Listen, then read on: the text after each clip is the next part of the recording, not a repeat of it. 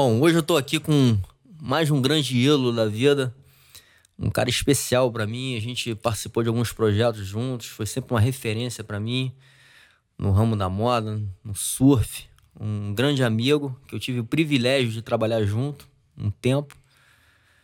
É, enfim, inspirador, para muitas pessoas. Tico Cavalcante, essa lenda viva aqui. Eu tô tendo o prazer de estar junto com ele aqui pessoalmente, aqui em casa. E pra gente trocar uma ideia aqui, falar um pouquinho da jornada dele de vida. Um cara que fez parte da história do surf e do surfwear, né? Muito é bom, assim. cara. Muito obrigado, Tico, pela sua presença, pela sua confiança. Poxa, muito feliz de estar aqui contigo, André. Sempre muito bom trocar uma ideia. Você sabe que a gente é, é do mesmo ramo, né? Da arte, do esporte, da Exatamente. saúde, do viver bem, do fazer amizades, entendeu? Exatamente. Trocar cara. informação. E foi isso, né? Eu tava até falando com você aqui antes, eu acho que foi isso que me fez, é, de certa forma, tocar para frente esse projeto aqui, né, cara? Eu olho assim, porra, pro lado e vejo tantas pessoas legais que a gente conhece ao longo da vida. Eu tenho certeza que você também, né, cara? Através de tudo que você fez, né? Quanta gente boa, né? E, e, e com conteúdo é muito interessante. Enfim, você é mais um cara aí cheio de conteúdo, cheio de história. A gente já, já passou, inclusive, com, algumas, por algumas juntos. Muito boas. E, e tô tendo esse privilégio aí de estar tá tendo você nesse nosso novo projeto aí, que é o Pura Connection, né? Que é esse, esse nosso podcast, que eu trago pessoas aqui com o intuito de passar uh, um pouco da, das experiências, visões, desse lado positivo da vida, né? Pô, o prazer é todo meu. Amarradão de estar aqui.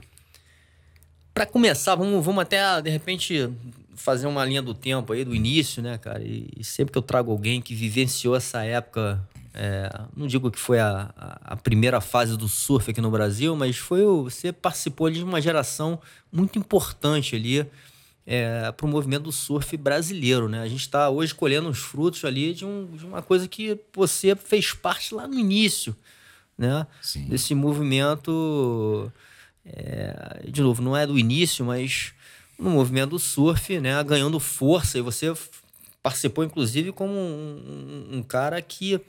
A gente vai falar um pouco disso lá na frente, mas incentivou. Você tinha vários atletas que você patrocinava, foi uma estratégia sua. Acho que você foi até um pioneiro nesse negócio, né? Bem, realmente, né? Eu tive a, a sorte de estar no momento certo, da hora certa, porque a minha geração, que é uma geração logo depois dessa que teve início, quer dizer, tiveram duas gerações antes da minha, foi a geração do Pier de Ipanema, rapaz. A gente aprendeu a pegar onda no Pier de Ipanema, que era uma onda radical para os moldes daqueles tempos e até para hoje em dia. A turma costumava pegar onda no arpoador e o Pier de Ipanema foi uma onda radical que aconteceu ali no meio de Ipanema, né? Então a gente aprendeu a pegar onda ali. E ali, poxa, precisa dizer, década de 70, 71, 72, que é quando a gente aprendeu a pegar onda no pier de Ipanema, muita coisa estava acontecendo, né, cara? Inclusive o movimento a Tropicália. Pois é, tinha muito movimento acontecendo. Juntou ali muita coisa. E o que me traz até curiosidade, eu sempre é. pergunto isso, perguntei isso pro Bocão, Paulo Lima, enfim, pro, pro Charuto agora recentemente. Isso tudo acontecendo, mas a gente estava vivenciando também, ao mesmo tempo, uma época aí de ditadura, né? Assim, inclusive, assim, né? Tinha uma, uma certa repressão, né? E, e como, é que, como é que era isso, assim? Como é que, como é que, como é que surgiram vários movimentos culturais fortíssimos uhum. nesse, nesse período uhum. que, de ditadura no, no, no, no país? É, super interessante você falar, rapaz, porque realmente o que, que eu sinto, né? Até comento com alguns amigos a minha geração, bem, pelo menos geração de surfistas que moravam na Zona Sul Carioca, que podiam acessar o mar e pegar onda, aquilo ali estava ficando muito forte, cada vez essa cultura de praia e de surf estava ficando cada vez mais forte aqui. Foi quando o pessoal do Pier começou a ir para Saquarema, passar os fins de semana e muitos outros até morar lá como uma proposta de vida perto do mar, entendeu? Mas eu vou te falar, rapaz, a ditadura respingou pouco na minha geração de surfistas. O que a gente sofreu mais foram algumas restrições quanto a pegar onda no arpoador, por exemplo, que tinha horário. Então, pô, já fui preso por causa de pegar onda no arpoador. Mas engraçado, né? Desculpa te interromper, mas claro. o, numa conversa até com o Rico, né? Ele falou que isso aconteceu porque, enfim, acho que parece que a prancha pegou num cara que era sobrinho de um, de um, de um general. Não sei bem a história, Exatamente mas assim, isso. foi um incidente que aconteceu e gerou isso. Porque, assim, se não tivesse acontecido isso, talvez o surf tivesse sido. Né? Mas, é. cara, na verdade aconteceu e não foram uma ou duas ou três vezes que o, que o caminhão do batalhão da, de choque da PE adentrou a rua do arpoador, porque como os salva-vidas não conseguiam tirar a galera da área, tinha um, tinha um momento que os caras iam para um, um movimento mais extremo. E na hora que entrava o choque da PE, não que eles saíssem distribuindo porrada, mas aí a coisa ficava mais pretinha, né? Então, Sim. assim, para minha geração, eu posso dizer que a gente era até bastante bem pouco politizado, sabe? A gente parece que viveu, não sei, rapaz, como é que eu posso dizer? Logo depois, o voo livre chegou aqui no Rio de Janeiro também, Sim. fazendo uma tremenda revolução cultural, sabe? Porque muitos foram voar a garota de Ipanema se mudou de Ipanema para São Conrado. E ali virou uma praia também que era onde se formava opinião de tudo, com a beleza das asas voadoras pintando os céus da praia, entendeu? Legal. Então, foram esses movimentos que aconteceram, mas a gente, embora eu respeite que na ditadura o bicho pegou mesmo, eu sei, li, mas respingou muito pouco para nós, tá? E eu costumo dizer para amigos meus, um que viajou comigo agora para Bahia, que a gente foi muito pouco politizado. Ele agora está estressadão com política. Eu falo, poxa, você está estressado demais, porque antes a gente se estressou de menos. Sim. Então agora talvez você esteja querendo, é, entendeu, resolver esse gap. Porque é. nós nunca nos preocupamos com política. Não estavam tão ligados nesse negócio, né, Sim, cara? e agora. Tinha gente... muito mais coisa ali interessante. Inclusive, pô, vocês estavam ligados e focados nas Sim. coisas que faziam vocês felizes de alguma forma, né? Sim, realmente éramos jovens e também ali naquele momento, né? O surf fez muito isso, depois apareceu o skate aí na vida do brasileiro e tal, mas é, você estava começando a Brasil já é, um, já é um país de altos esportes, cara. O Brasil é Total. bom de tudo quanto é esporte. Futebol, então, não precisa nem Sim. falar. A gente veio da, da minha geração, veio no Brasil tricampeão do mundo, entendeu? No futebol. Um país da América do Sul, pouco desenvolvido, que simplesmente tinha uns loucos talentosos que não tinha como segurar os caras, tá?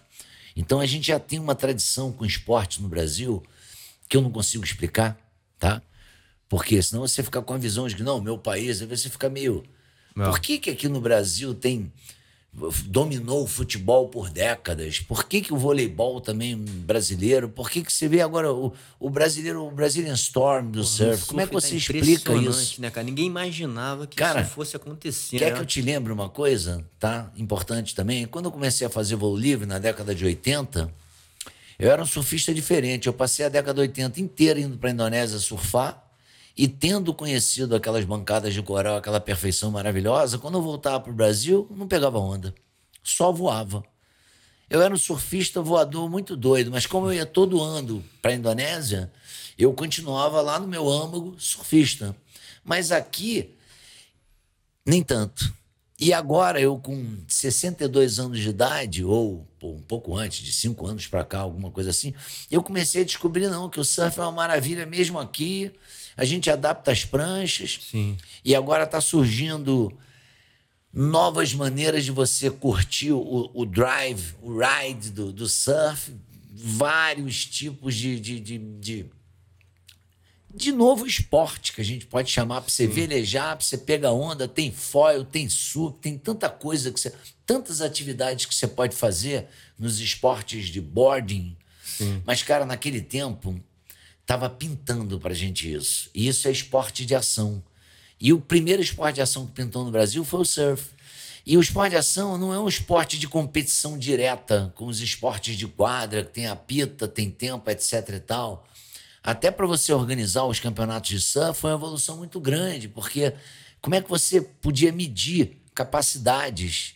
Sim. Porque era esporte de ação. E todos os outros que vieram depois. Porque wakeboard é um esporte de ação alucinante, sim, que você sim. pratica em Rio, etc. Mas é, é vindo dessa cultura aí, entendeu? Então, eu me sinto privilegiado de ali no Pier de Ipanema, cara, tá aprendendo a pegar onda no meio daquela cultura toda. Então, eu tenho certeza que eu aprendi rápido. Cara, outro dia o Rony Falcão, lá na Bahia onde eu tava, um grande amigo meu, lembrou como é que a gente conheceu o PP. E disse que eu, que sou um bichinho danado para falar, é que fui lá cutucar o cara. Veja bem, a gente a gente ia à praia com as nossas amigas, 11, 12 anos de idade, na Montenegro. Sempre na Montenegro. E o Pier de Ipanema era o próximo quarteirão. Aí um belo dia tava dando altas ondonas no pier. A gente já pegava de planonda e numa pranchinha que eu tinha vermelha de plástico com isopor por dentro, lá na Montenegro. Cara, mas aí deu uns ondões no pier de Ipanema, a galera, pô, lá, fomos andando até o pier, chegamos lá, cara. A gente viu o pier enorme, com poucos surfistas na água, e aquele cara lourinho, aquele graveto da nossa cidade, pegando altos cacetes, cara, mas não pegou uma, não, pegou dez. E o Rony me lembrou que a gente conheceu o PP assim. Quando ele saiu d'água, a gente era meio da mesma idade. Rapaz, a gente fez uma volta em volta dele. E diz ele, eu não lembro mais, não lembrava mais, mas que eu liderei para falar, para falar, porra, meu irmão, tu é maluco, rapaz, fazer um negócio desse aí, cara. Tu não, pô, cadê tua mãe, cara? Como é que tu entra nessa, cara? Pegar umas ondas, tu não acha que é meio perigoso, não, cara? Bater aí com a prancha no pier. A gente não sacava direito ainda como é que funcionava a história. E ele super atencioso, cara. Pô, falou com a gente, a gente era um ano mais velho que a, que a turma, alguma coisa assim.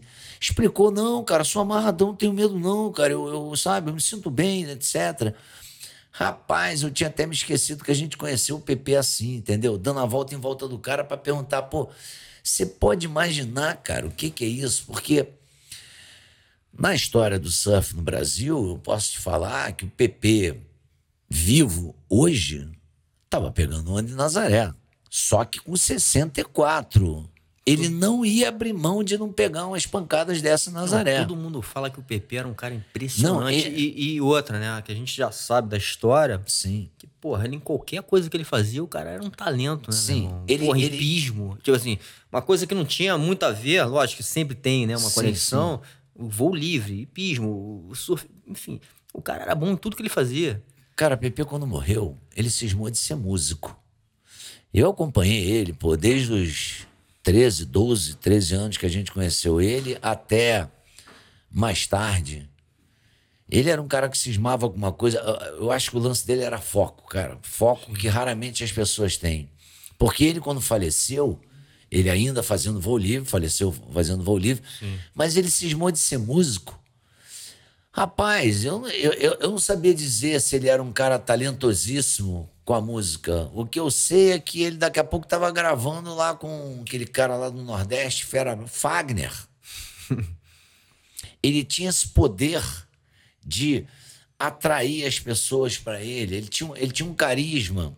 Além daquele surfistaço dentro d'água totalmente destemido, destemido Sim. ao ponto até de, pô, já passei coisas com o PP inacreditáveis, com o Mar Grande, assim, dele falar, não, porra, a galera tá meio grilada, Tico, vamos lá, e eu falar, porra, como é que você acha que é eu que vou lá contigo, entendeu? Você não acha, vezes. Você não acha que isso é uma certa, não é nem a falta do medo, né, mas uma, uma certa conexão além do normal né, com, com a questão do mar, por exemplo. Totalmente. Né? Assim, o, cara, o cara ele tem uma conexão e um conhecimento daquilo ali. Totalmente. Né? É, é, é, quase que o cara vive uma outra dimensão, diferente da gente. Né? Olha, você pode ter certeza que é isso mesmo, e não só no mar, quanto no ar, e quanto nos esportes todos que ele fez.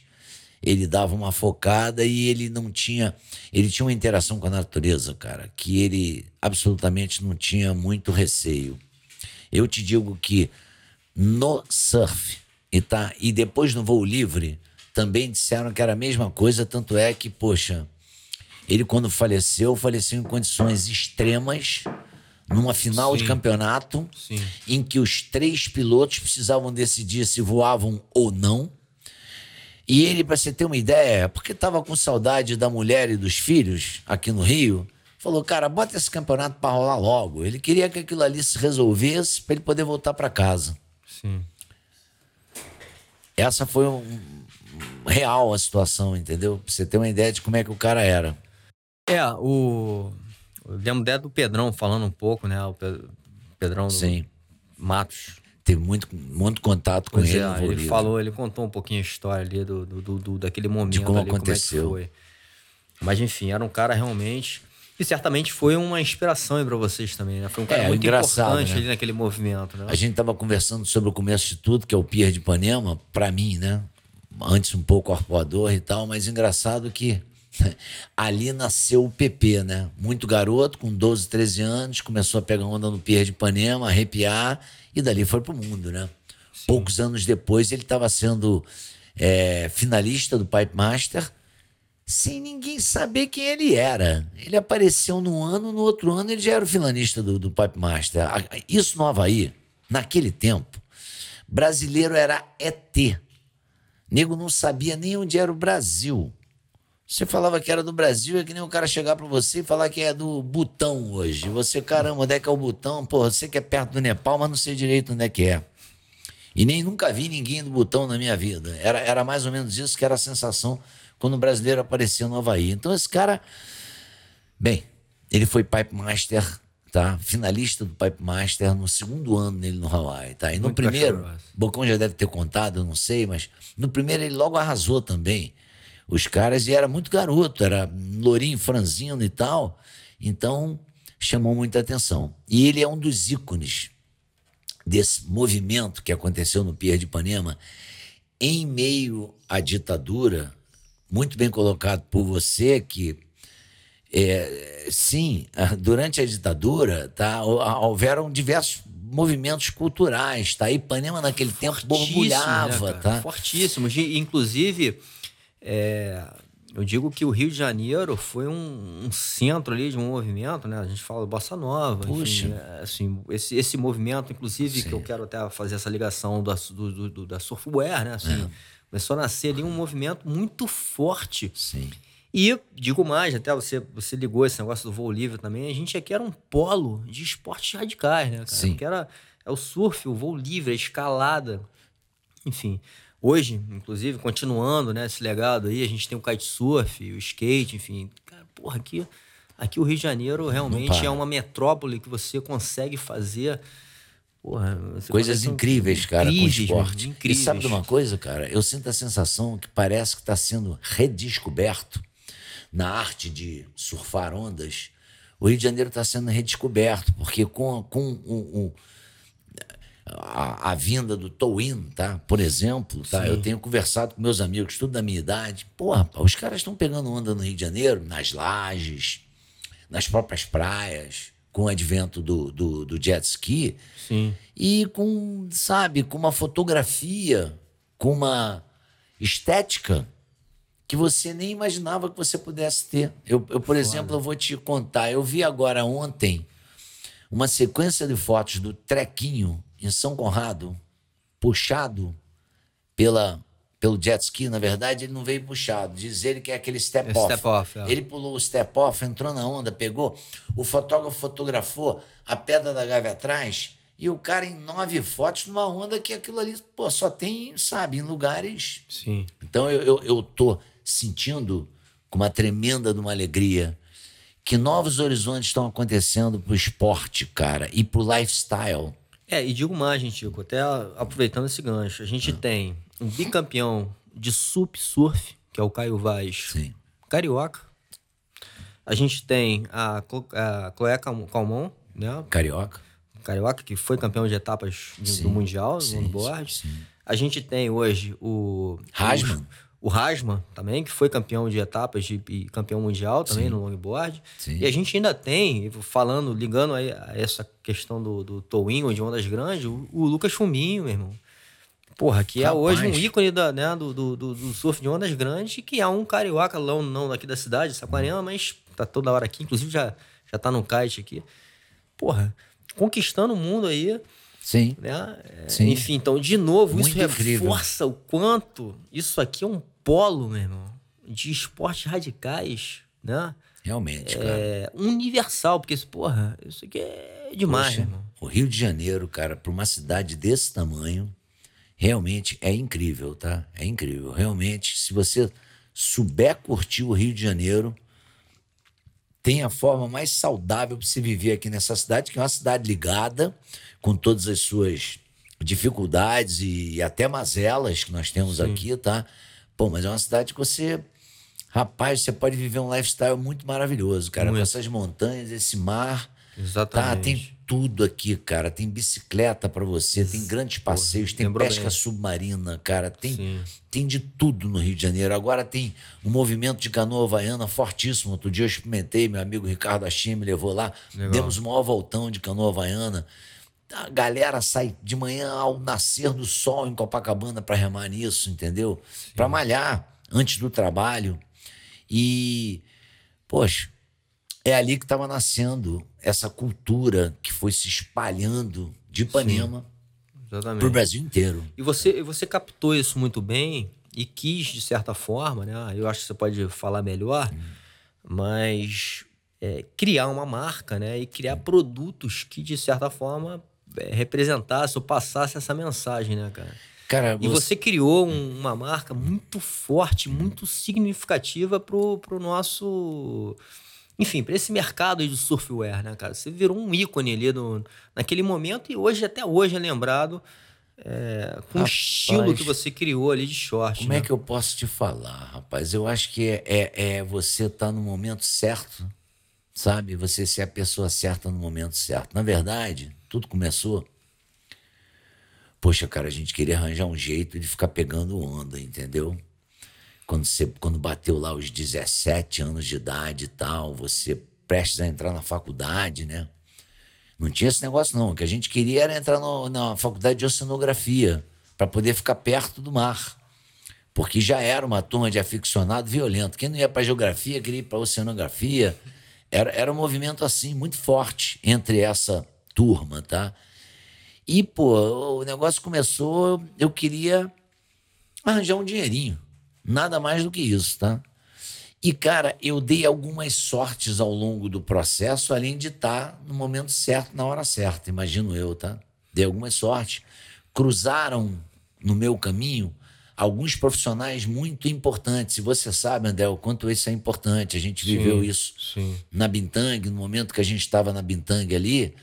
É, o Brasil ainda é uma economia muito instável, cara sabe? Total. A gente, muitas coisas podem não acontecer por conta das pressões da macroeconomia. Sim. Mas a gente viveu isso e a gente tinha ali uma, pô, uma turma de talento naquele momento Sim. muito interessante. Tá? Muito. Talvez quem veio lá por cima e comprou a coisa toda não conseguisse enxergar aquilo ali, que ainda estava germinando, Sim. talvez não tivesse uma capacidade um oxigênio financeiro muito estabelecido Sim. e talvez não tenha visto, porque aquilo ali para mim era até um, como se foi 2010, 2009, era bem recente, apenas Sim. 10 anos atrás. A gente está falando aí de década de 70, né? Sim. Mas voltando para lá, rapaz, eu, eu acho que eu vivi um momento maravilhoso, porque eu comecei isso totalmente despretensiosamente e começou a ter uma procura legal. Uma procura maior do que eu podia. Eu vendia os shorts em casa e só fazia shorts de surf ou de elástico esportivo, que também era para surf naquele tempo. E o negócio começou a pegar. E eu dei sorte no começo que a costureira que fazia tudo manualmente, cara, era muito boa. Era boa pra caramba. Eu não sabia nem, nem nada sobre vestuário, absolutamente nada. Eu só comprava o pano, entregava para ela e ela fazia, enquanto vendia com a mão. Esse negócio evoluiu até o momento que o meu irmão mais velho, que estudava arquitetura, falou: Cara, olha só, pô, tu tá vendendo aqui na mão, em casa, 50 peças por semana, no mínimo. Na mão, no varejo. Você precisa ter uma marca. Porque, poxa, o que é a marca? É a história do que é a marca, né? É uma coisa que vai fixar, porque a galera tá voltando, que tá gostando da qualidade, tá gostando da tua escolha de cor. Sim. Cara, você tá indo legal, faça uma marca. E aí ele esboçou. Mas, essa, mas essa, só de novo, claro. rapidamente, essa sua inspiração, assim, de, como você falou, assim, sensibilidade de escolher a cor e tudo mais, como é, como é que veio isso aí? O que, que você. Rapaz, como é que eu posso te falar?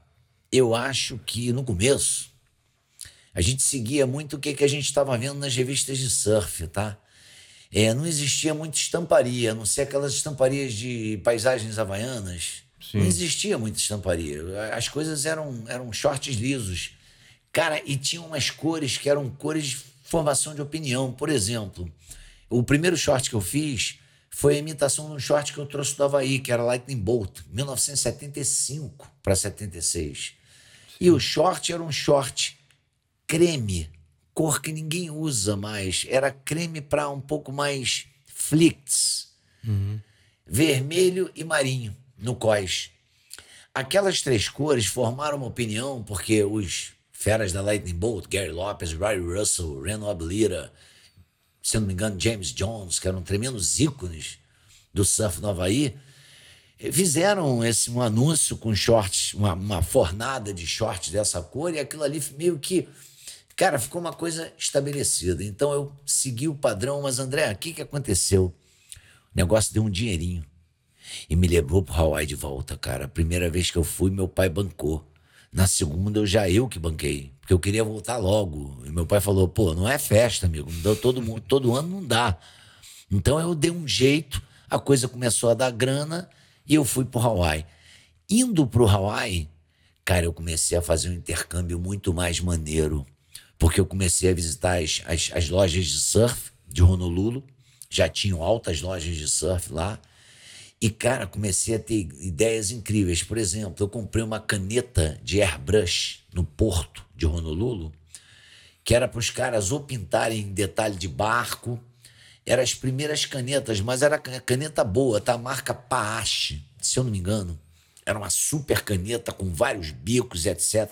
Tu comprava um kitzinho e comecei a fazer airbrush. Mas era um airbrush assim só de, sabe, degradê no short. Rapaz, aquilo deu certo para Dedel e começou a dar dinheiro mesmo, André. E enquanto não era empresa pagadora de impostos, você não divide o Sim. teu qualquer com o Big Brother Brasil. Então aquilo ali deu uma evoluída legal enquanto negócio caseiro, entendeu? Deu até um oxigêniozinho. E eu, por sorte, como era surfista, como era amigo de todo mundo, era amigo do PP, que já estava indo disputar os campeonatos mundiais, tive a oportunidade de poder viajar, cara, e aí começa a respirar a brincadeira mesmo. O negócio está me dando um dinheirinho, eu estou tendo liberdade e eu tenho que aprender legal sobre isso. Então eu fui, cara, lapidando tudo. O meu logotipo era um peixinho com as letras, que é uma coisa mais antiga do mundo, tá? Nadando reto. Cara, eu tinha um amigo meu chamado Juca. Esse Juca era um designer, cara, muito do casca grossa, velejador do Rio de Janeiro, tá? Do, do Yacht Clube do Rio de Janeiro. Cara, o Juca, ele ganhou um prêmio do pôster da regata Sydney Rio, que era uma regata famosa. Ele botou um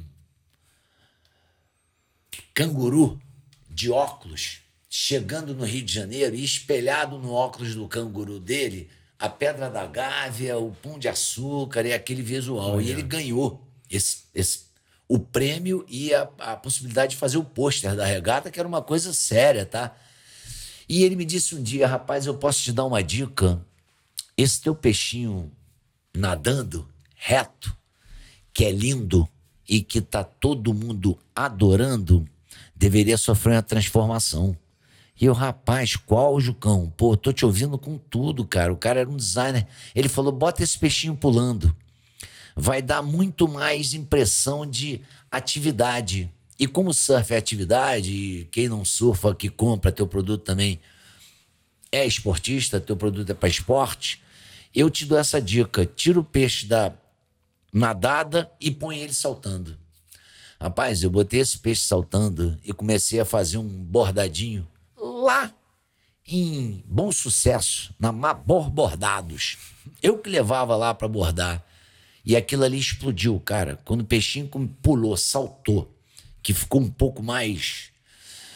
Em movimento. Sei, lá, sei, ficou mais em movimento, o logotipo ficou um pouco mais equilibrado do que aquele retinho, sabe? Equilibrou o logotipo. Aí, cara, o negócio começou a explodir legal. E aí eu comecei a estudar bem, cara. Aí eu caí dentro mesmo da brincadeira para aprender como é que fazia board short bem feito. Eu fiz eu tive algumas ideias sensacionais. Por exemplo, ninguém sabia. Os caras, porra, meu short desse cara não acaba nunca. Que barato que é. Então, isso depois tem o ciclo de consumo. Sim. Que o cara, quando consome um negócio, que ele vê que é tão bom, tão bom, que quando ele vai consumir de novo, ele fala, pô, não vou nem arriscar, vou voltar nessa marca. Isso acontece, pô, tem altos estudos de marketing aí que contam Sim. isso. Que é claro, você fidelizar o teu cliente. Cara, e teve fidelização demais. E você falou, ah.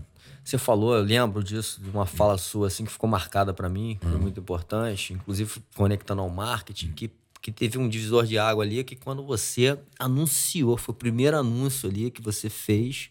Rapaz. Né? Eu lembro, enfim, você pode contar melhor a história. Isso foi um negócio mas, incrível. enfim, quando você fez aquilo ali, meu irmão, aí o negócio explodiu de vez. Cara, André, eu sem querer e muito jovem, eu acertei no alvo da formação de opinião.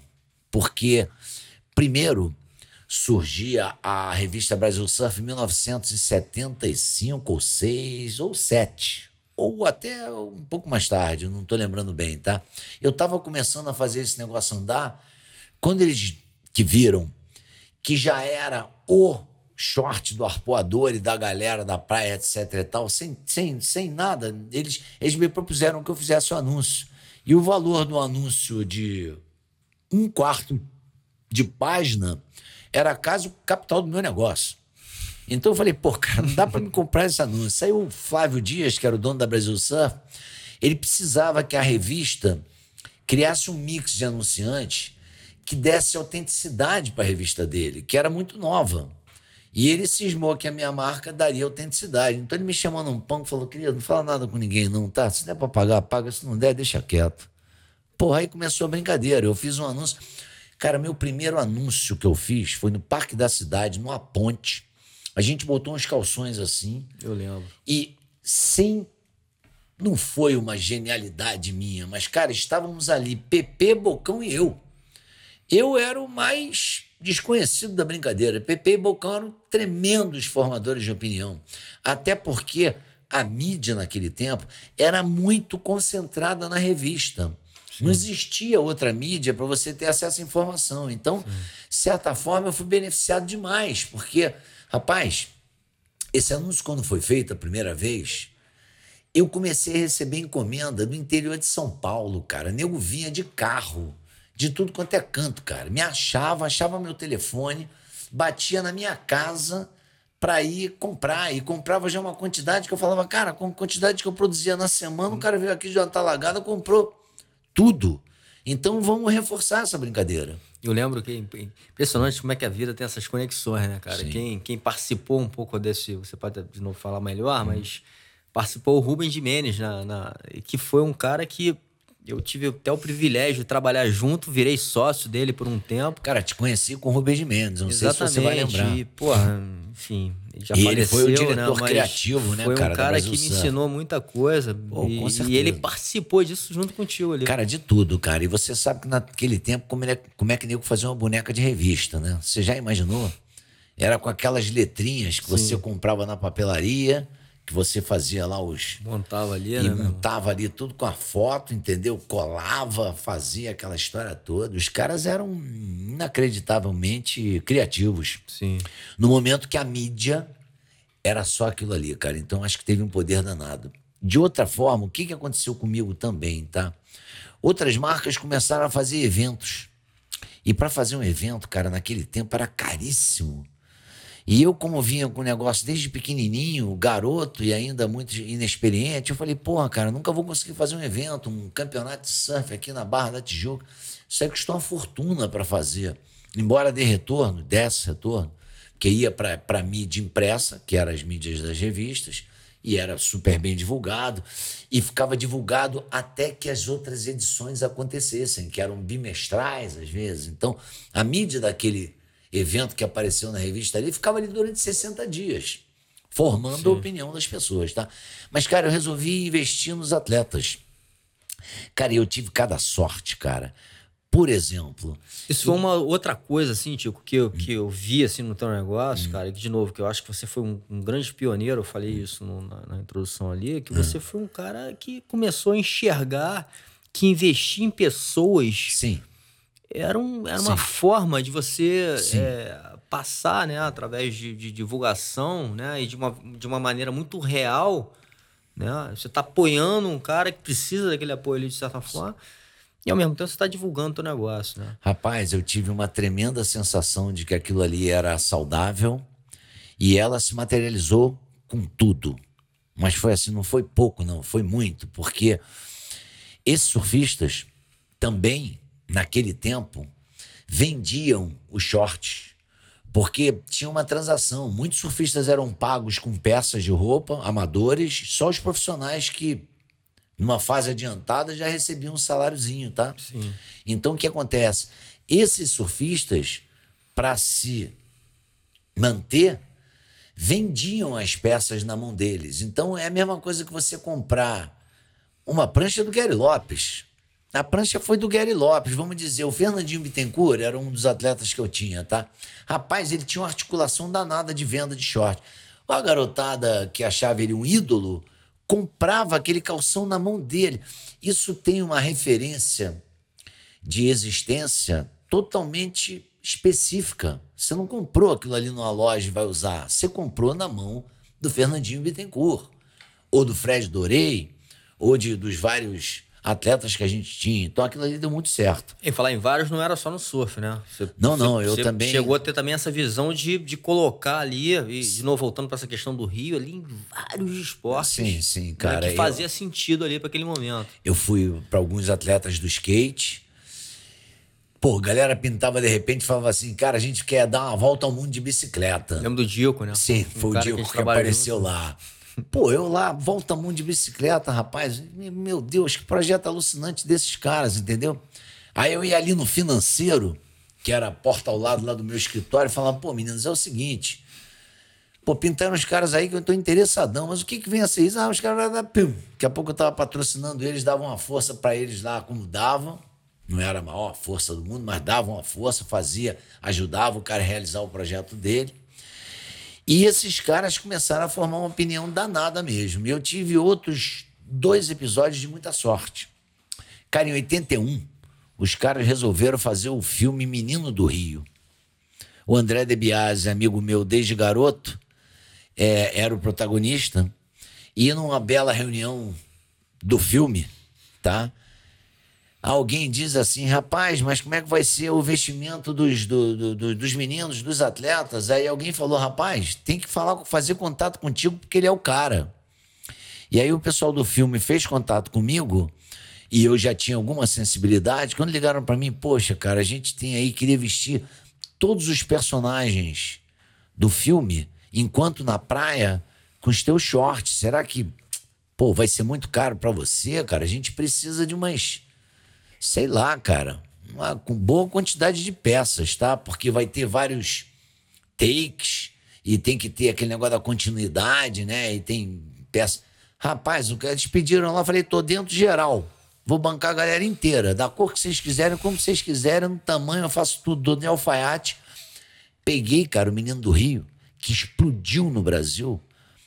A galera tava usando aquele shortinho que tinha aquela fitinha arredondada, que aquilo ali era Cara, a gente aprendeu muito isso com charuto, tá? Que sempre nos disse que tem determinadas linhas que elas têm pô, um efeito social fortíssimo que de, de consumo Sim. e que você tem que descobrir para cada item que você trabalha no vestuário qual é o visual que, que consegue essa capacidade de além de ser, pode ser até um básico, tá interessante, mas que se perpetue, porque ele vai indo e troca de cor, estica daqui, puxa de lá e você consegue fazer a economia daquilo ali andar legal. Então, explodiu esse tipo de short com o com o, o filme Menino do Rio. Logo depois, pintou o episódio do Armação Ilimitada na Rede Globo, Juba e Lula. Lula. De eu novo, André de Biase. Eu era um moleque, mas eu lembro. Cara, meu irmão. Isso aí eu, era sensacional. Essa era sensacional. Pois então, um dia me liga a produtora da Rede Globo para dizer: meu amigo, eu precisava conversar contigo. Porque a gente está querendo vestir a galera aqui e o pessoal diz que, pô, só pode ser contigo, senão não tem originalidade. Rapaz, eu fui para lá. eu fiz uma reunião com Boni. E no meio da reunião, olha que loucura, com André de Biasi, é, Cadu Moliterno. Rapaz, eu fui pra Rede Globo, na primeira vez que eu entrei lá, eu fui pro último andar sentar com Boni. Tu sabes o mais gozado? É, era porque o, o programa queria fazer um episódio no Hawaii, que eles já tinham feito. Mas eles queriam fazer um episódio na Indonésia, que era uma coisa totalmente nova.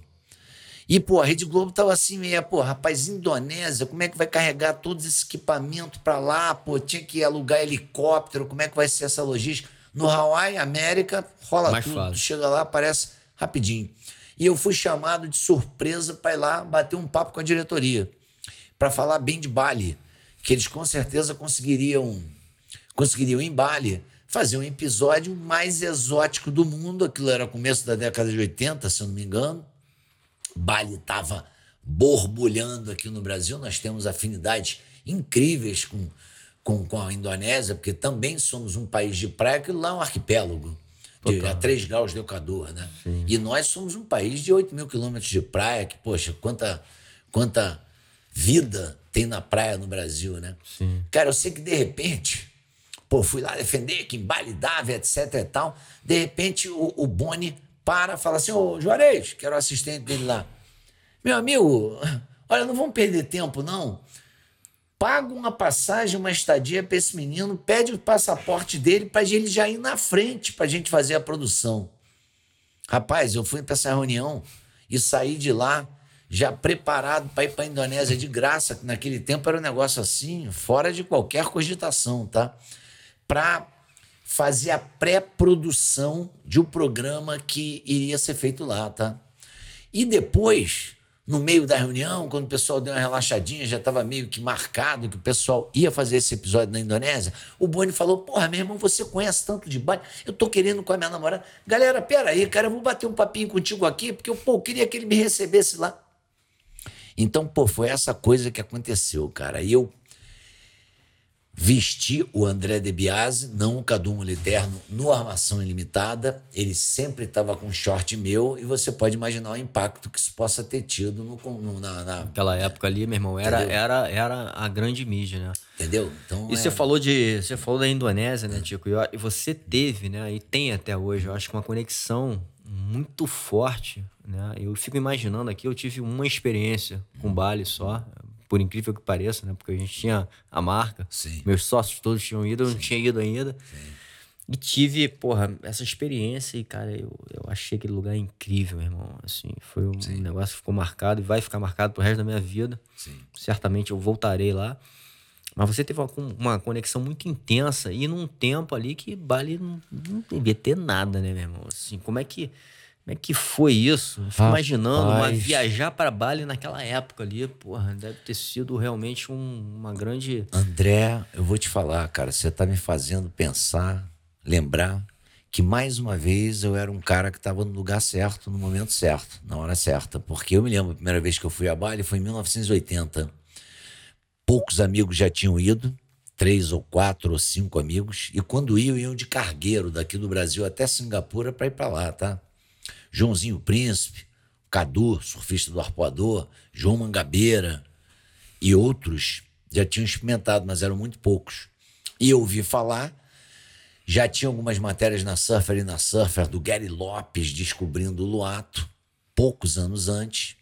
E eu, em 80, bati lá para. Eu tinha 22 anos, tá? Eu, nos três primeiros dias de Bali, eu me perguntei o seguinte: meu Deus, como é que eu existi até hoje sem saber que isso aqui tinha no planeta? Então, olha, olha só que coisa engraçada. A Indonésia parece que ela foi desenhada para esse momento. Porque o surf tem 40, 50, 60 anos para cá, tá? Em Bali, principalmente. Então, parece que aquele arquipélago, com aquelas ondas perfeitas e com aquela ilha totalmente especial, uma ilha Porra, mas não, hindu. é, não são só as ondas, né? É o que você Aí é acha que que, ia tá. falar, né? Aí é que Porra, tá, né, cara? a energia daquele lugar, irmão. Poxa, e como a é que- espiritualidade que Sim. existe de todo mundo. Sim. Porra, aquilo é impressionante, meu irmão. Cara, você imagina uma ilha hindu no meio de um arquipélago muçulmano que já foi budista, Porque em Java tem o Borobudur, tem aqueles templos fantásticos que são hum. budistas. Então aquilo ali são milênios de cultura asiática. E o que, que acontece na Indonésia, cara? O indonês é o baiano da Ásia. Ele é o cara relaxado na Ásia. A Ásia não é relaxada. A China não é relaxada, tampouco o Vietnã, o Caos, o Laos, o Camboja, Sim. a própria Tailândia. São muito populosos. Pô, teve guerra, teve invasão, teve comunismo, Mao Tse Tung trocando tudo. Sim. Pô. O próprio Japão, né? Teve várias guerras. O próprio Japão, cara. Então, a, a Ásia, sabe, o negócio é tough e tem bastante gente. A Indonésia, embora muito populosa, é relax, é insular, cara. Os caras são tranquilos. Muito tranquilos. E, rapaz, você sabe que Java, que me parece que até hoje é a maior é, acúmulo populacional como é que a gente chama isso? Está me faltando a palavra, cara. É a maior densidade populacional que existe. Se eu não me engano, tem 100 milhões de pessoas na ilha de Java, tá? É mesmo, né? E, cara, essa ilha, durante 300 anos antes de 50 anos atrás, a cultura floresceu de uma forma tão, tão violenta porque eles a subsistência estava garantida. Eram ilhas vulcânicas com solo que o arroz plantava sem você plantar. Não existia fome, mesmo que para uma população gigantesca. Então eles se prepararam para o teatro, para a dança, para a música, para tudo, para decoração, para tudo quanto é tipo de arte, para pintura. E isso na Indonésia inteira, mas Bali, se eu não me engano, de 900 mil anos para cá, foram criados nove reinos. Eu ouvi dizer que muçulmanos invadiram a ilha de Java e foram de oeste para leste conquistando a ilha, e o pessoal que estava lá no leste, Borobudur e outras cidades ali, tá? Migraram para Bali e criaram esses nove reinos. Muito engraçado engano, isso, né? Porque você voa para Jacarta, é todo mundo muçulmano. Sim. E você está em Bali, é todo mundo hindu. Exatamente. Entendeu? Então, isso. Você imaginou como é que o mundo preparou para essa cultura de surf. Como é que ele preparou essa ilha? Porque eu, quando cheguei lá em 80, cara, eu não, eu não tenho, não tenho como te explicar o que, que era Bali. Além de, de toda a questão da religião, do visual. Eu já ali em 80 já estava fazendo meus shortinhos, tá? Já estava com confecção. Cheguei lá, fiquei alucinado, cara, sabe? As camisas de rayon todas estampadas em batik, coisas que. E todo o pessoal que via, viajou para lá no começo da década de 80 Rapaz, pagou as suas viagens com facilidade. Porque a gente comprava uma camisa dela, daquela lá, um dólar e vendia aqui a 30 no varejo. Sim. Então, começou com todo mundo que viajava para a Indonésia já ia preparado para trazer na mão mesmo e dar uma arrefecida nos custos da viagem. E isso deve ter acontecido com quase o mundo inteiro, cara. Porque tem gente que vive até hoje, tem é. indústrias de, de Pô, tanto de decoração tem... quanto Rapaz, de canga, enfim. Bem, hoje nós temos uma colônia brasileira na Ilha de Bali com empresários fazendo todo tipo de negócio com vestuário, com outros produtos, já morando em Bali. Inclusive, a indústria de prancha de surf está crescendo sem parar lá. É. O, o, o que é interessante marcar é como é que aquela ilhazinha estava preparada para receber o surfista, sabe? Do mundo inteiro, cara. Naquela precisa década que eu apareci ali, estava tudo começando a acontecer. E estava aquela ilhazinha toda preparada para o turismo, porque já estava preparada anteriormente, tá? Eles já eram muito criativos para atender o turista e para ver quais eram as necessidades. Eles, é, o pessoal costumava dizer que o balinês parece que tinha pós-graduação de marketing sem nunca ter estudado. Sabe? O garotão que vendia o, o cartãozinho. Você ia nos cafés de manhã, onde você tomava o larcia, que era aquele iogurte com granola, que era característico de Bali no começo o menininho lá ia lá com os cartões postais para te vender, e eu duvido que ele não vendesse, em cada mesa ele não vendesse, porque eles falavam francês, português, italiano, pelo menos arranhavam só para agradar, pegar a tua atenção. Cara, daqui a pouco tu tava com 5, 10 cartãozinhos daquele, até os cartões, pô, era como você ia mandar os seus greetings para os teus amigos, né, em casa. Sim. Era tudo correio. É. Então, eles não perdiam venda. E sempre foram assim, sempre foram muito bons de, desse tipo de, na, na questão do comércio. O indonês, ele é meio. Ele vem do chinês, né, cara? Você sabe que o chinês tem muito chinês na Indonésia, já Sim. todos indonês, mas de família lá atrás vindo do chinês. Agora então... a gente teve, a gente esse lance de Bali também teve essa coisa e eles já eram muito rígidos com esse negócio da droga, né? O turismo, Sim. essa coisa do surf também trouxe essa cultura, né? De, de, de, enfim, e, e, tiveram alguns episódios, inclusive uhum. de brasileiros ali que foram pegos, né? Com, com, trazendo drogas para dentro. Sim. Então assim, isso, isso, também foi uma grande questão e certamente se passou é, por isso no sentido de, porra, de vivenciar né, esse negócio ali. Porque, Poxa, com certeza. De novo, cara. muito ligado à cultura, né? Que não aceitava aquilo ali de Sim. jeito nenhum. Tem uma coisa muito interessante de você ver na Ásia, né, cara? A gente tem que lembrar que o ópio, cara, o ópio atrapalhou muito o desenvolvimento da Ásia. E teve uma época, 500 anos atrás, eu até costumava brincar com a minha mãe, super católica, que eu ouvi dizer que foram os jesuítas que fizeram esse comércio. Você vê como é que era a potência da brincadeira, entendeu? Então, Sim. o comércio do ópio entre a Índia e a China foi muito intenso, por terra e por mar. E o ópio, cara, poxa, a heroína, né, que é o extrato do ópio, cara, é um negócio sério, tá? O cara é viciado nisso, ele fica bem, bem abaladinho, quer dizer, passa a produzir menos, ter menos. Sim.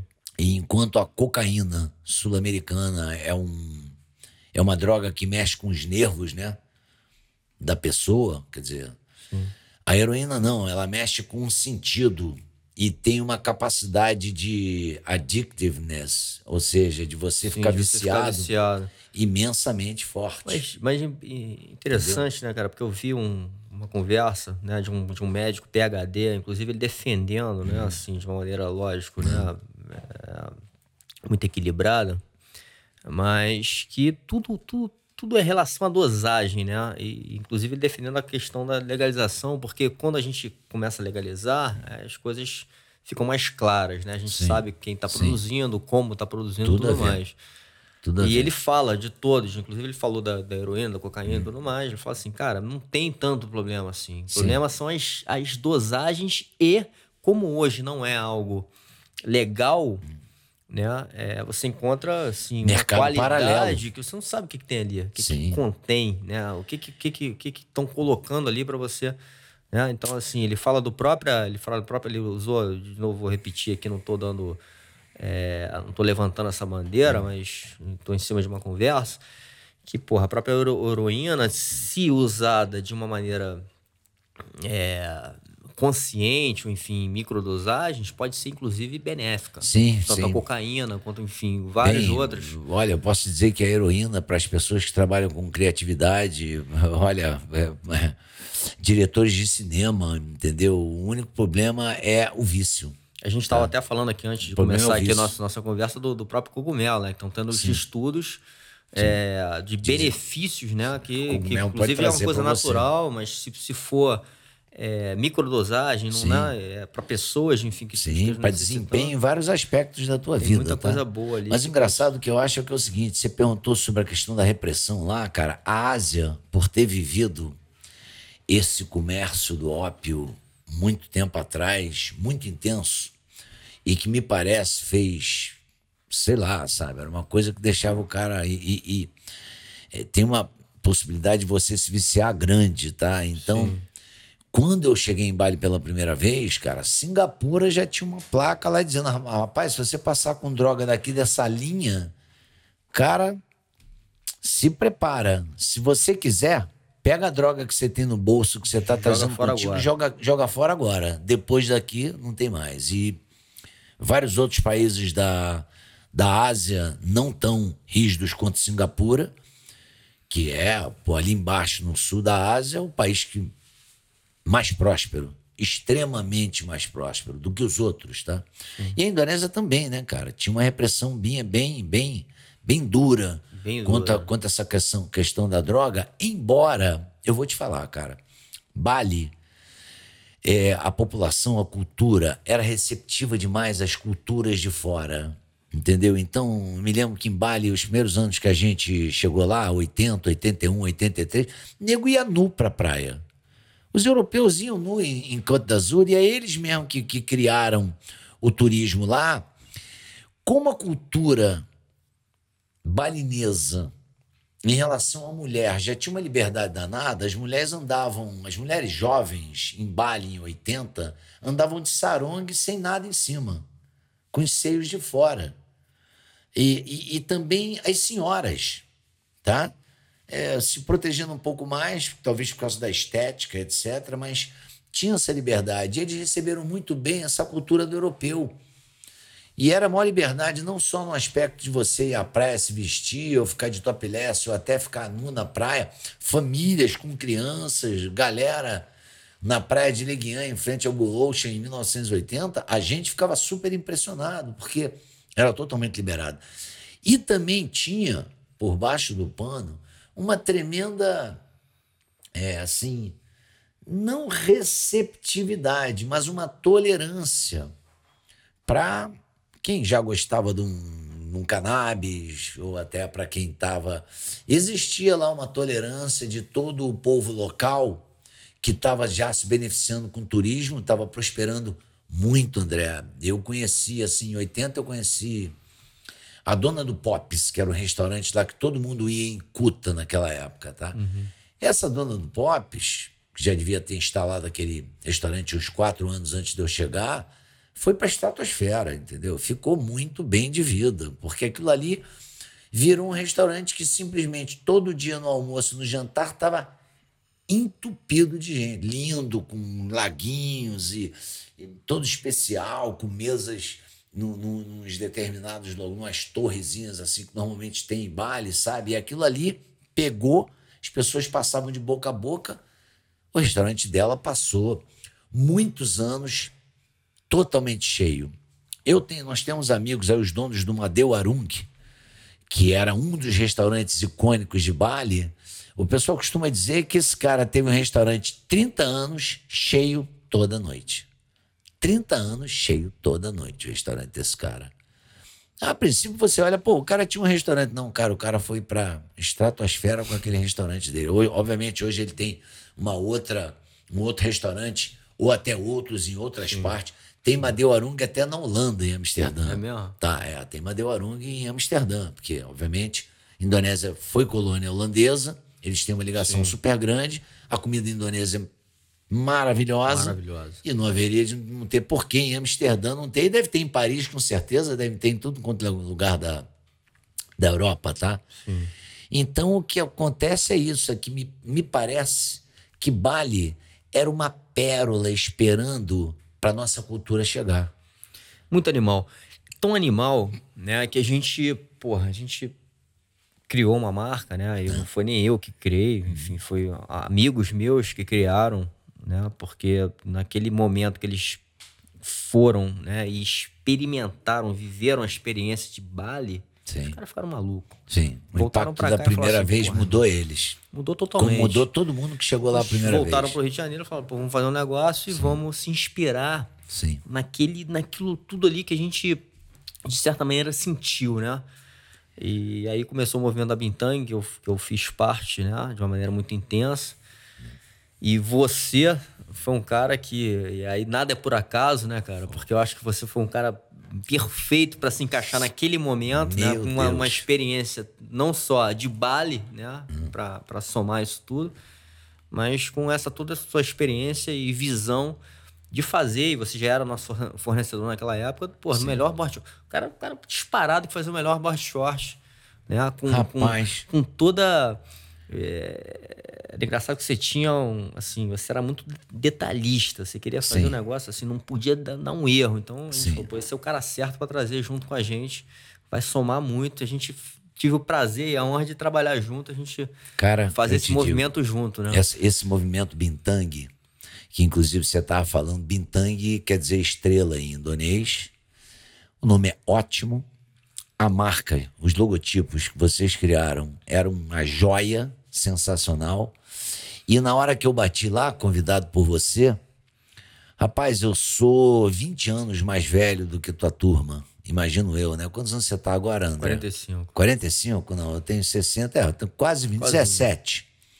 Rapaz, você imagina a minha felicidade quando eu bati com aquela galera da, lá, lá da Bintang, porque, cara, eu sempre fui um cara pipa voada na vida Trabalhei pra cacete, mas rodei o mundo inteiro. Viajei pra Indonésia mais de 60 vezes. Eu falo indonês hoje, já morei lá. Você chegou a trabalhar lá, chegou a, a produzir Sim, lá. né? importei board shorts em grande quantidade da Indonésia pro Brasil. Eu morei de 95 até quase 2000 lá, tá? E nunca parei de ir. Então, cara, foi uma alegria aquele encontro com a Bintang, porque começou eu fornecendo algumas bermudinhas para vocês. Aí eu, só que depois se chamaram para trabalhar, tá? Aí que eu conheci mesmo a Bintang por dentro.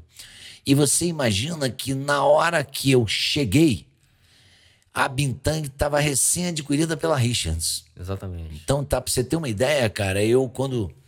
No primeiro dia que eu cheguei para trabalhar aqui na Joatinga, porque, cara, o escritório da Bintang na Joatinga era o sonho de qualquer pessoa que trabalha com vestuário e criação.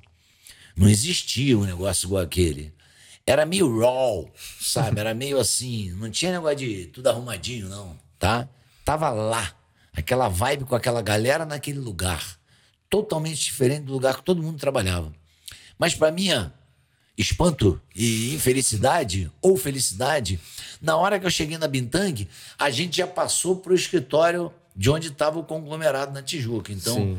eu vivi nesse meu tempo, pelo menos no primeiro ano, eu acho que foram três anos da Bintang, no meu primeiro ano, entre a Tijuca e a Joatinga. Só que a Joatinga era, era o ponto onde você, cara, você não ia trabalhar. Você ia respirar a vibe. Sim. Entendeu, cara? Daquela galera toda. Era cada um trazendo uma novidade. É o nosso núcleo de criação. Cara, né? era um núcleo de criação, cara, com o nego trazendo milhões de ideias, cara, reuniões de criação que a gente fazia. A gente virava ali madrugadas, Pô, porra. Cara, isso daí com certeza. Várias vezes, algumas pelo menos, a gente fez a é, virada de noite pra botar a coleção andando. E como eram várias pessoas, cada um num departamento, entendeu? Tinha que ter um, pelo menos uma cruzada de ideia pra gente, pô, vem cá, tá fazendo o que aí? Pô, será que eu não posso usar esse, a tua ideia aqui na minha parada e tal? Então teve essa interação. E, pô, cara, além da rapaziada, né, cara, muito saudável, sabe? Saudável demais, cara. E ali foram feitas. Rapaz, aquelas festas que se faziam na casa da Bintang, tá? Era uma coisa tão especial, cara. Entendeu? Era tão especial. Vinha nego de tudo quanto é canto. Aquilo ali começou a ficar falado na cidade. Sim. E eu, sinceramente, posso te dizer, assim como aconteceu com a marca Tico, que eu acabei de te relatar que eu fui muito feliz em alguns momentos com a minha forma de divulgar a marca, eu achava ali que a Bintang, cara, ela tava com a fórmula toda precisa para aquilo ali explodir, para explodir mesmo no Brasil, para virar, cara, virar uma company tá? Eu achava que aquilo ali tinha potencial para virar uma company. A gente ia precisar de ajustar muita coisa. Inclusive, a gente ia precisar de é, porra, passar uma- uns arranha-rabo lá, porque, porra, cara, tu tem que ter a tua opinião, tem a minha, a gente tem que acertar, sim, nego. sim, mas isso faz parte Entendeu? do processo. É. O, o que eu acho muito legal é o que você tá falando, né, cara? Eu acho que a gente tinha uma turma, né? É muito legal. Que rapaziada. diversificada, né? Você vê, você tinha um, um tico dentro da equipe com uma experiência gigantesca, mas com aquele feeling que, Sim. independente da sua idade, da diferença de idade, irmão, o feeling se conectava. Cara, eu lembro que a gente tinha na equipe Julinho Tedesco, Pô, pô, o grande mestre Julinho Tedesco. é, vamos lembrar que a, a Bin- gente tinha Reno Romeu do outro lado, Cara, a gente a- tinha Marcelinha Witt. a, a Bintang estava começando a fazer a mesma coisa de formação de opinião que eu tinha feito lá atrás, Exatamente. tá? Só que de uma forma até mais. Não sei como é que eu posso te falar, cara, sabe? Mas assim, parecia que tava, ia pegar mais. Como eu tinha tido a experiência lá atrás, e eu era muito jovem e nem sabia direito sobre como é que você divulga a marca, eu tendo passado pela experiência anterior, eu estava vendo que aquilo ali é, a, a Bintang ainda tinha uma distribuição bastante de varejo, tinha muitos ajustes para serem feitos para que ela pudesse prosperar. Mas, cara, sinceramente, a cama estava feita. A cama já estava feita, cara, porque, sabe, tinham vários atletas formadores de opinião. A rapaziada que trabalhava ali tinha uma interação danada. E, cara, assim, da minha parte, tá? No meu, na minha empresa, muitos anos antes, tá? Na, com a marca Tico, eu era o diretor de criação, cara, só que eu era o dono da empresa. Rapaz, eu pegava tudo quanto é peteca que pintava, era comigo mesmo, tá? Na Bintang, cara, eu fui contratado para ser o designer dos board shots das bermudas. Eu estava fazendo o que eu mais gostava de fazer na vida. E eu não tinha a parte de administração para ter que tocar, porque aquilo ali já era um, sabe, já estávamos com a Richards, que estava acoplando tudo e botando altos profissionais para nos dar uma força. Me lembro que você batia altos papos com o Guto Vilas Boas, pô, para dar uma. Sabe, os caras bons de administração, entendeu? E a gente foi interagindo. E, e, vale lembrar que no meu caso foi maravilhoso. Um determinado momento você apresentou para o Charuto, que para mim é a maior autoridade de moda masculina do Brasil, tá? Para não dizer de moda, mas de moda masculina com certeza. Uh, você apresentou o meu trabalho na Bintang para o Charuto e, e, o Charuto me, me convidou para fazer a consultoria para Richards também. Então foi muito interessante, mas o, o, o que eu quero dizer é que nós tivemos uma interação com a cultura da Richards também, que, Sim. pô, era um líder de mercado. Foi muito importante. Incontestável. Foi muito aprendizado então, ali também. Foi né? muito aprendizado, cara. A gente, além da turma que tinha com aquela energia alucinante, juntou com quem tinha experiência. E podia Sim. falar, pô, cara, isso aqui tá bombando geral, mas vocês têm que aproveitar isso que vocês estão criando de, de, de, formação de opinião da marca tem que ser aproveitado assim, assado. Eu acho que foi assim, cara, uma época. Pra mim, eu me lembro de uma temporada eu ter ido para Bali e eu fiz a coleção indo para Bali. Foi o primeiro momento de homework que eu, que eu, que eu tive. Cara, eu me lembro de estar desenhando modelos em Amsterdã. Eu tinha que entregar para a menina aqui uns dois modelos e a gente viajou Rio, Amsterdã, Indonésia. Mas quando eu pintei Amsterdã para passar três dias, quem tava comigo, pô, passeando e tal, vamos no coffee shop e tal, falou, galera, só preciso parar aqui umas 5, 6 horas, alguma hora, que eu tenho que entregar uma paradinha lá, entendeu? Vai daqui, tchum, eu mando daqui por e-mail, ela já pega lá as fichas técnicas dos produtos e a gente sai pilotando a parada. Então, senti uma liberdade inacreditável, porque eu tava fazendo a coleção, tava dando conta aqui do que estava se pedindo, e eu tava lá do outro lado do mundo. E eu acho que eu fiquei pelo menos especificamente naquela coleção, porque a gente fez várias, pelo menos eu imagino que tenha feito umas oito coleções com a Bintang, tá? Sim. Essa foi uma que eu me inspirei pra caramba, porque pô, eu tava em Bali, cara, sabe, vivendo tudo aquilo ali e podendo transportar tudo aquilo ali que eu tava respirando para minha coleção, entendeu? Obviamente, você sempre dava o tema, tá, de cada coleção, e a gente saía correndo atrás e até fazia um intercâmbio entre nós, Sim. os estilistas Pô, mas eu jamais vou me esquecer, cara. Foi muito marcante Dessa específica ali, passagem Bali, das minhas muitas. Essa foi uma incrível, tá? Porque eu tava lá e eu tava criando a coleção de board shorts da Bintang. Muito legal. Bom, tem outro lugar que você chegou a comentar, né? E eu, eu lembro de uma história que você contou, e acho que isso aí ficou marcado aí. Que é o Hawaii, né, cara? O Hawaii também é, um, é uma energia diferente, mas tem uma energia muito forte, né, cara? Sim. É um lugar de surf, respira surf.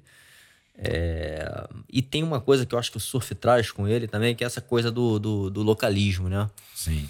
E você vivenciou, você pode contar isso agora. Acho que foi uma história que, que, você, que você fala, inclusive fazendo essa ligação com a luta, que a gente também conversou um pouquinho aqui antes de começar. Que você teve esse episódio ali de localismo com um cara que era o mais fera braba ali, do mais local da área. O pior dos locais. Mas você acabou tendo um sobrenome ali que, que, que, que, que salvou, sobrenome Grace, que te salvou ali da, da, da, da, encrenca. Rapaz, isso foi sensacional, André. Pelo seguinte, mais uma vez, eu tenho que te falar. Pô, o cara certo no momento certo, mas é incrível, porque o que que acontece? Isso era 1990. Eu já era um surfista experiente, porque a primeira vez que eu fui pro Hawaii foi em 80 e, cara, em 75, já tinha 15 anos que eu ia para o Hawaii. Na verdade, é, toda a década de 80 eu fui para a Indonésia e toda a década eu ia pela Califórnia para o Hawaii, porque eu tinha que trabalhar um pouquinho. Eu ia nas feiras de surf de San Diego, eu ia para o Hawaii visitar as surf shops e de lá eu ia para a Indonésia. Então eu estava sempre passando por ali. Então eu já tinha 15 anos de Hawaii, mas cara, eu fui para o Hawaii com a minha filha de dois anos e minha mulher. E eu estava planejando aquela viagem há seis meses. querendo, pô, para sair. Minha mulher trabalhava comigo na fábrica, para sairmos nós dois não era fácil, mas a gente conseguiu. E minha filha tinha dois anos de idade. E chegamos no Hawaii num dia perfeito. Bruna. Bruna. E chegamos no Hawaii num dia perfeito, cara. Pipeline perfeito, pequeno perfeito. Seis, oito pés perfeitíssimo de manhã no meu primeiro dia. Aí eu já fiquei todo feliz já saí lá por volta das 10 horas da manhã, falei para minha mulher, se você quiser eu vou até Honolulu contigo, a gente vai ver loja, supermercado, faço tudo, porque eu já peguei altas ondas, deu para fazer isso. De tarde a garotada falou, Velslândia vai estar tá mais perfeito que nunca. E fomos para Velsilândia, esse ponte lá que era conhecido pelos locais, Sim. e fomos para Velsilândia pegar onda. Rapaz, naquele 1990, já passados 15 anos da minha primeira experiência no Hawaii, os caras já, os locais, já tiraram o foco de implicar só com gringo americano e gringo australiano e já estava implicando com qualquer gringo que pintava no Hawaii. Nós éramos um desses gringos, gringos sul-americanos.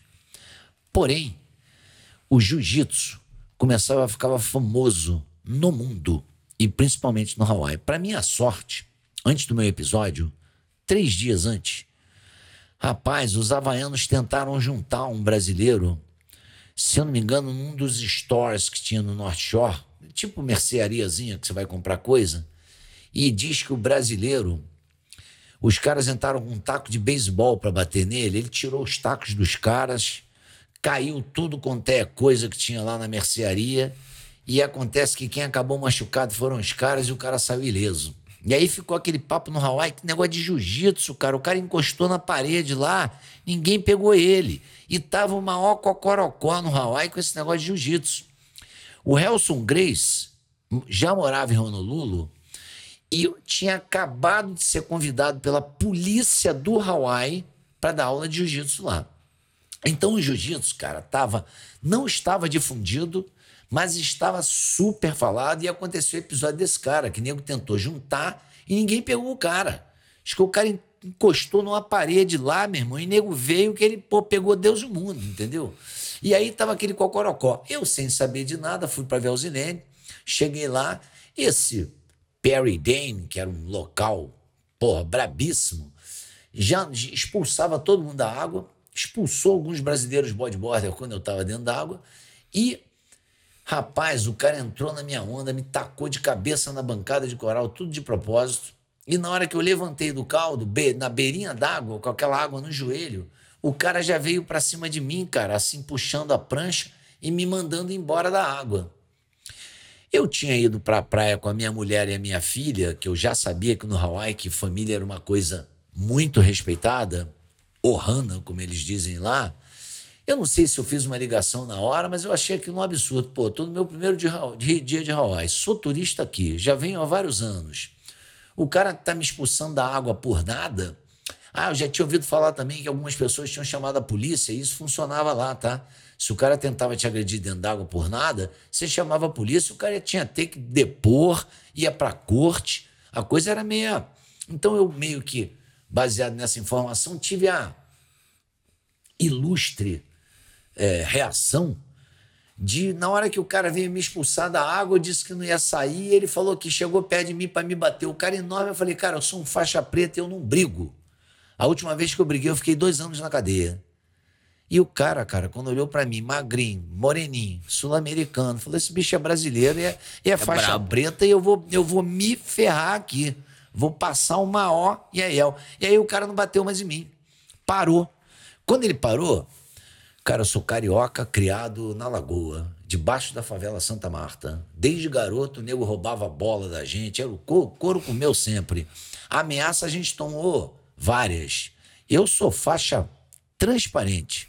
Mas, porra, eu tenho uma reação, entendeu? Pô, quando o cara chegou pra dar o pau, e na hora que eu vi que ele deu para trás, quando eu falei que era black belt, aí eu tive que ser black belt mesmo, né, cara? Aí eu encostei no cara para bater um papo com o cara, falei, pô, o cara, I don't like Brazilians. Eu falei, porra, meu irmão, é pra... aí eu cresci. Falei, agora que falou que tu é black belt, vai ser black belt mesmo. Eu cresci pra cima do cara, até que uma menina falou, rapaz, esse cara aí é o Perry Dane, uma menina bodyboarder, ele encostou em mim lá dentro d'água, porque a gente voltou pro pico e ele ficou blasfemando lá fora, com os locais. E eu aqui mais pra beira, tremendo de medo para vendo qual era a reação que eu ia ter. E essa menina falar: pô, rapaz, tu deu um certo azar. Esse cara é o Perry Dane, não vai ficar bom para tu, não. Se ele sair da água, você sai atrás, porque. Lembra que já juntaram um PP? Os caras tinham juntado um PP dois ou três anos antes, lá em Velziland. Cinco bateram nele, na areia. E eu vi aquela história da, da, da parada do PP. Quando o cara saiu d'água, eu saí atrás pelo canal. E o cara falou: rapaz, esse magrinho vai me pegar mesmo. E ele entrou na praia onde estava minha mulher e minha filha e entrou para dentro do bush. E eu vim para a beira da praia, peguei minha filha do colo, porque, de novo, família lá é uma coisa séria.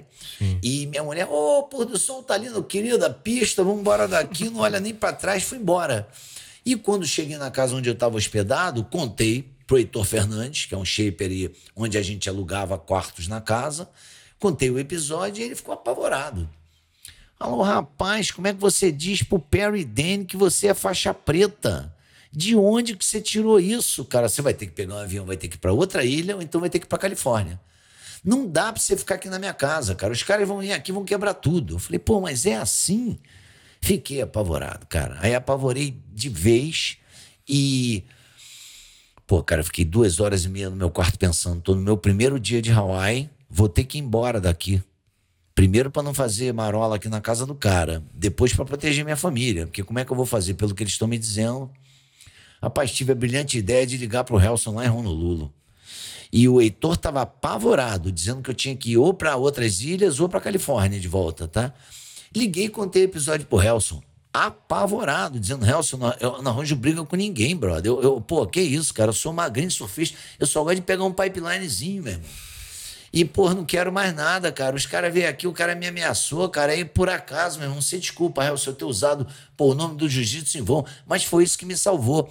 O Helson, Caraca, meu irmão, essa foi alucinante, cara. O jiu-jitsu tá casca grossa mesmo, cara. O cara botou o galho dentro, rapaz. O Perry Dane. Pô, ficou feliz da vida. E falou: Tu sabes de uma coisa, rapaz? Olha só, tu disse que é faixa preta, né? Então tu vai ter que ser faixa preta mesmo. Hoje, aí no North Shore, ele lá de Honolulu, né? Que é no sul da ilha, onde Sim. eu tava era no norte vai ter o aniversário de 40, anos do Dennis Spang, que era uma lenda do surf. Surfista educadíssimo havaiano, de boa família, educado, estava dando uma festa de 40 anos. O que, que o Helson fez? Cara, me pegou lá em Honolulu, lá, em, lá no North Shore, tá? Cara, e me levou pra festa com ele. Lá na festa tava o Hawaii inteiro na festa. E eu cheguei com o mestre se eu tinha dito que era faixa preta, cara, ali aí eu tava, eu tava assinando que eu era faixa preta. E assim passei a festa toda. O cara lá, o tal do Perry Dane, não apareceu, mas soube que aquele magrinho lá do problema de Velziland teve com o mestre na casa do Dennis Peng, porque pô, o Hawaii é um ovo e aquilo ali foi uma festa que foi. A, a comunidade de surf inteira do Hawaii foi lá. E eu bem, acabaram me brincando comigo, me apelidando de Tixon, né? Porque, porra, sinceramente, foi a maior blefada da história, entendeu, cara? E o negócio pegou legal. Agora, pra eu ficar melhor ainda, tu não sabes, André, passaram-se uns dias, eu fui com um amigo meu, Rômulo Barros, eu estava em Raleiva, no supermercado. Rômulo Barros era professor de jiu-jitsu, também no Hawaii. E ele me diz assim: rapaz, pegaram um tubarão lá em Raleiva de 5 metros, tá pendurado no porto. Um dia chuvoso, a gente tava achando, vamos fazer um turismo lá, vamos lá no porto ver. Chegamos lá, cara, paramos o carro, já vimos aquele tubarãozão, cara, pendurado lá no guindaste do porto, com um cara de capuz, uma faca daquelas asiáticas assim, cortando a cabeça do tubarão, cara, sangue pra caramba, o cara com capuz. Quando a gente chegou lá perto, cara, que a gente viu o cara Cara, era o Perry Dane, o cara que tinha brigado comigo. Só que eu tava de novo com outro professor faixa preta, sem querer. O, ca... o professor faixa preta conhecia ele e falou: Hey, Perry, this is Chico, a good friend of mine, I like to introduce you. O cara apertou a mão comigo com o olho assim, cara, sabe? Cristalizado e me apertou numa boa, falou comigo legal, ninguém falou de nada e tal. E aí ficou sacramentado que eu era Tickson mesmo, né? Muito bom, Tiago. Porra, é legal, cara. Legal até porque você, a gente, antes aqui de, de começar aqui a, a conversa, você falou que tem um interesse, né? Até de, de, de conhecer melhor né, o jiu-jitsu. Eu tava te explicando aqui que Sim. o jiu-jitsu para mim foi realmente transformador na minha vida. Hoje, hoje eu toco esse projeto do Pura, né? Que inclusive faço esses podcasts, Marcele com a yoga, minha esposa.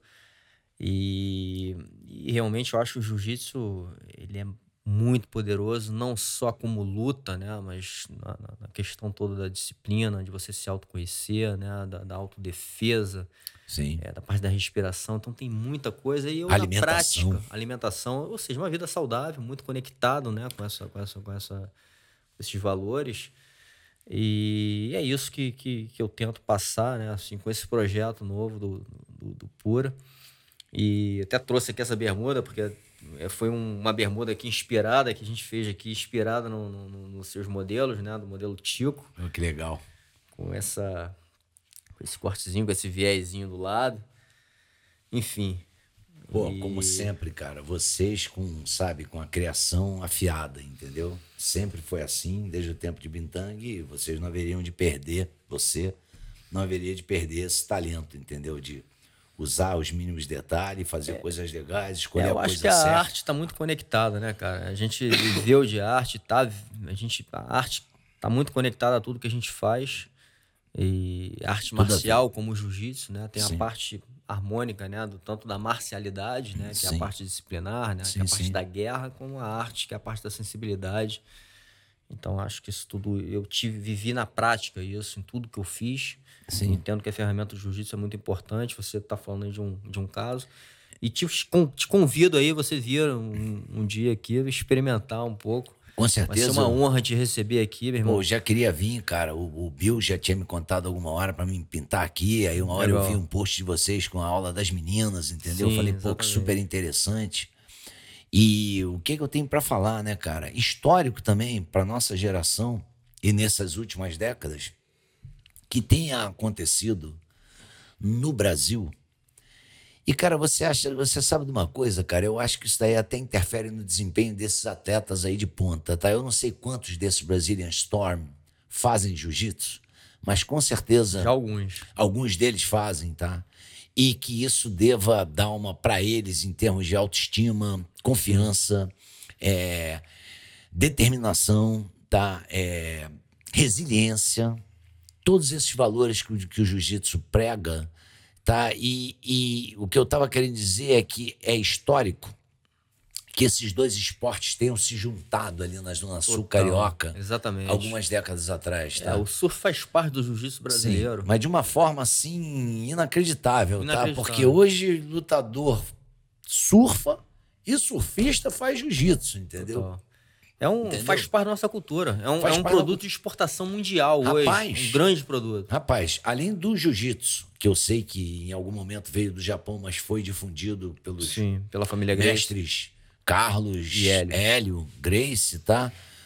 Fizeram jiu-jitsu brasileiro e etc. Mas é muito interessante que essas duas culturas, uma de arte marcial e a outra de esporte de ação, tenham se fundido de tal forma, tá? Porque Sim. em determinado momento, André, você sabe que isso aí começou numa pancada violenta que o pessoal do jiu-jitsu, numa surra que o pessoal de jiu-jitsu deu nos surfistas lá no arpoador, né? Sim. Tem aquele episódio que no dia seguinte o Daniel Sabá, Sabá, surfista tradicional, apareceu na academia na Figueiredo Magalhães pedindo para fazer jiu-jitsu. Porque, pô, do jeito que ele tinha voado ali, ele falou: pô, meu, isso é negócio do outro mundo, isso é de Marte, esses caras.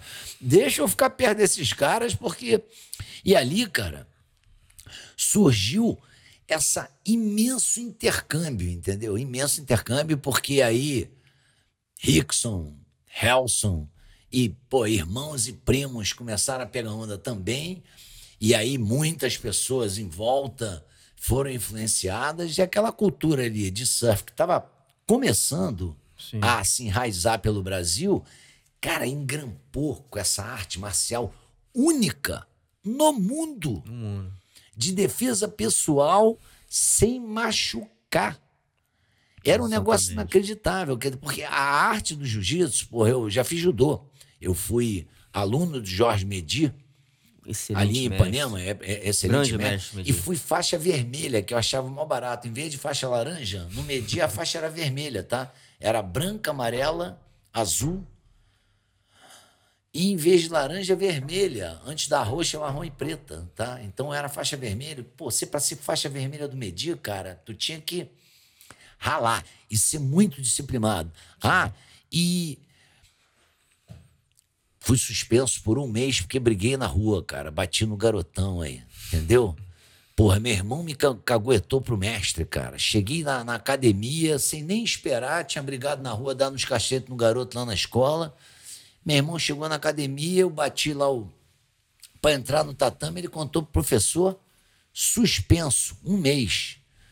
Porra, daí você já vê como é que era a história da arte marcial, da cultura e da, porra, sabe, da educação, do respeito.